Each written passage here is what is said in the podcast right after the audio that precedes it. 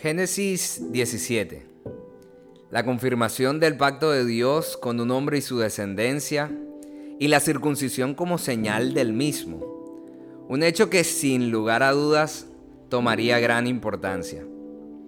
Yo, Daniel Castro Vega, pastor asociado de la comunidad cristiana El Camino, estaré hablando de esto con ustedes por los siguientes minutos aquí en Volumen Café.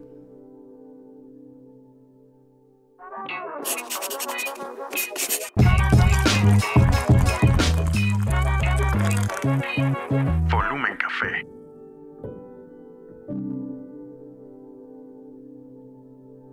De Abraham a Abraham. Cuando Abraham tenía 99 años, el Señor se le apareció y le dijo, Yo soy el Chadai, Dios Todopoderoso. Sírveme con fidelidad y lleva una vida intachable.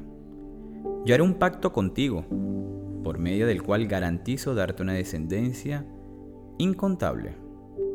Y ahí arranca el capítulo en Génesis. ¿Cómo estás, hermano?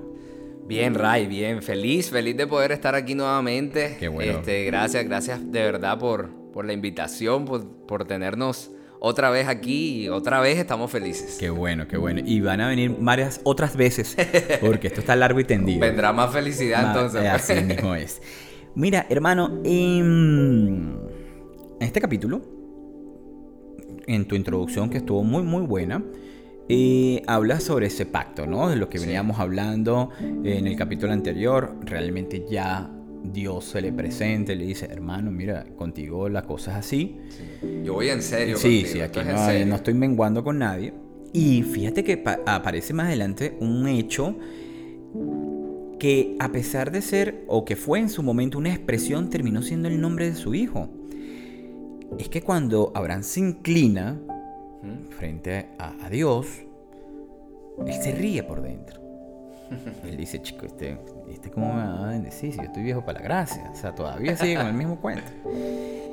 Y tan así que de re- Fíjate que, que- que cosa tan loca que pasa muchas veces hoy día en, en- en lo que estamos viviendo, es que vemos la bendición, nos, el mundo y los designios de Dios nos entrega todas las cosas que debemos hacer y aún así la evitamos.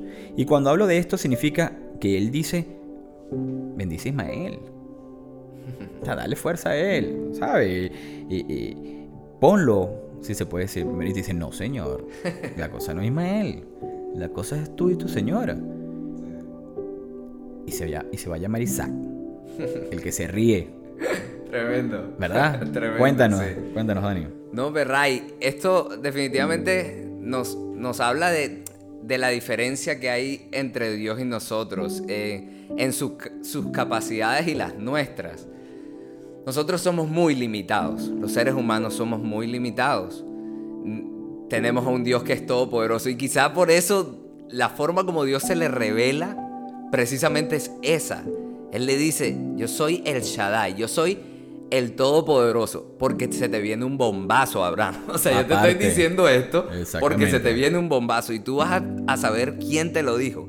Cuando, cuando la duda llegue, cuando empieces a pensar, cuando empieces a decir, pero es que ya yo voy para 100 años, Claro. pero es que mi esposa tiene 90, es estéril. Cuando empiecen esos momentos, tú vas a tener que recordar quién te dio esta palabra. Te la dio el Dios que es todopoderoso. Dios confirma su pacto una vez más con Abraham.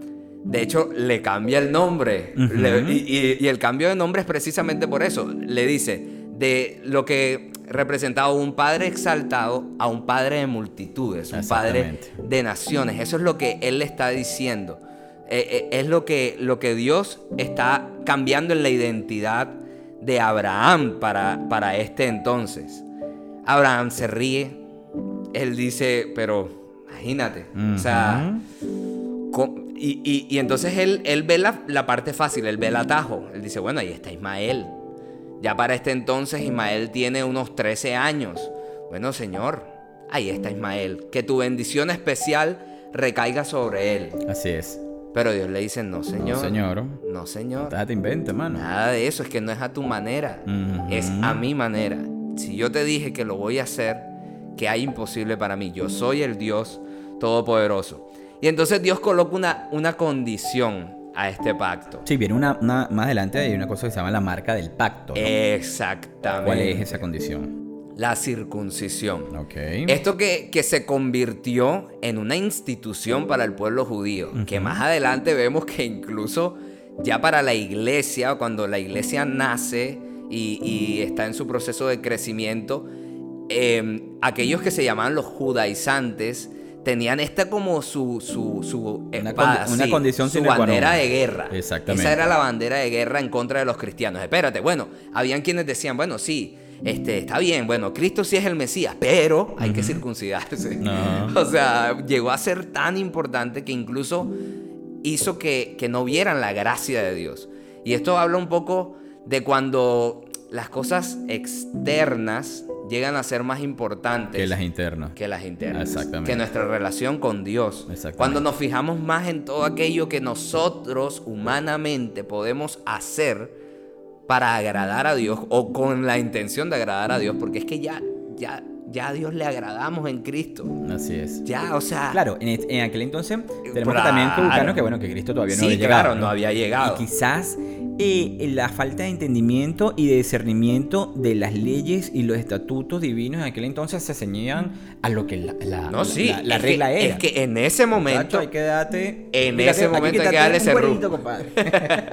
En ese momento, eso era, eso era precisamente, era la señal del pacto. Y básicamente era cortar el prepucio del pene. Era un corte corporal simplemente, Sí, sí. Una, una parte Un pacto, del cuerpo. una marca. Listo, una Ajá. marca para que la sangre, siempre la sangre como señal de ese pacto, ¿verdad? Y Abraham obedientemente lo hace. Pero no solo era él, sino su hijo Ismael, toda su descendencia, todos los varones de su casa Exactamente. Nacidos allí, sirvientes, nacidos en ese lugar, extranjeros, o sea, mejor dicho, si tú estabas cerca de Abraham, te tocó perder, o sea, te tocó Ah. perder. Todo aquel que no fuese circuncidado incluso sería excluido de la familia del pacto por haber roto precisamente ese pacto. Dios después le cambia también el nombre a la esposa de Abraham, porque no es solo Abraham, sino de Sarai, A Sara. a Sara. También para decirle que ella sería madre de muchas naciones. También ella se ríe del asunto más adelante y todo. Pero Dios sigue cumpliendo con su parte. Una Y risa que yo creo que es una risa como incrédula, ¿no? Claro. O sea, una, más allá de los nervios, que si bien es cierto, por lo menos yo le digo cositas bonitas a, a mi Sara, mi princesa Daniela, y, y ella se ríe, ¿eh? se le voltean los ojitos y todo.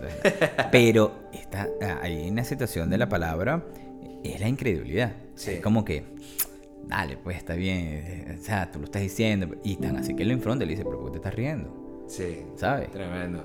Sí, ¿Cuál, es así. cuál es- cuál es la risa? Es así, ay, ¿qué, qué es lo, qué es lo gracioso de todo esto? No están entendiendo el tema. Y aún gracioso. así, qué cosa tan linda que Dios siempre sigue apostando en uno. Sí, Pase lo que pase, lo que tú dijiste en el podcast anterior, eh, Él siempre está ahí. O sea, Él no te va a abandonar, Él siempre te va a estar extendiendo la mano. Pero no para que la agarres a tu manera, sino la agarres a la forma como Él desea que, te- que, que tú la agarres, ¿no? sí. Entonces, creo que este pasaje eh, bíblico eh, eh, es muy interesante, porque bien es cierto, hay un, un- una acentuación de ese pacto. Sí. eh, se entendió los procesos, se entendió cómo iba a ser la manera, se brindó una forma como un pacto, una marca, eh, eh, que lamentablemente eh, hoy día se desvirtúa porque Sí. entonces estamos más pendientes de, lo, de, como acabas de decir tú, de los pactos externos y no del pacto interno, ¿ok? Y, y bueno, tanto Abraham como su hijo Ismael fueron, como lo comentaste tú. Ajá, y también los demás varones de la casa y todo ese Sí. tipo de cosas. Es que fue, fue definitivamente algo muy importante. Y sabes, Ray, que, bueno, en el podcast anterior Ujú. eh, hablaba un poco de lo que es el contexto, ¿cierto? De- del Génesis, de, de este libro que nos habla del origen. Pero el contexto bíblico, o sea, el contexto de la Biblia en general, tiene algo maravilloso. Y es que toda la Biblia, de Génesis hasta Apocalipsis, nos habla acerca de una persona, de Jesucristo. Toda la Biblia, desde el Antiguo Testamento, desde el Génesis hasta el último libro que es el, Apocalipsis, nos hablan de Jesucristo. Y aquí, con la circuncisión, vemos algo que trascendería definitivamente. Porque más adelante, Pablo se referiría a esto y haría como una comparación, hablándole a los colosenses. Y seguramente hablarás de eso cuando estés por Colosenses, te lo aseguro. Falta bastante. Pero alerta spoiler, ahí sí me tocó. spoiler alert. ¿Por Ok. qué? Porque no puedo hablar de la circuncisión sin, sin mencionar lo que Pablo diría más adelante. Y es que cuando llegamos a Cristo, fuimos circuncidados. Y él dijo, no mediante un procedimiento corporal, porque tal vez nos están escuchando algunos Sí, sí. y están diciendo, no, pero... Oye, vale, me tengo que ir para el médico Miércoles, Tengo ahorita". que ir ahorita y, y prepara, prepararse para ese dolor. No, dice que no mediante un procedimiento corporal, sino que él llevó una circuncisión espiritual, porque cortó de nosotros la naturaleza pecaminosa.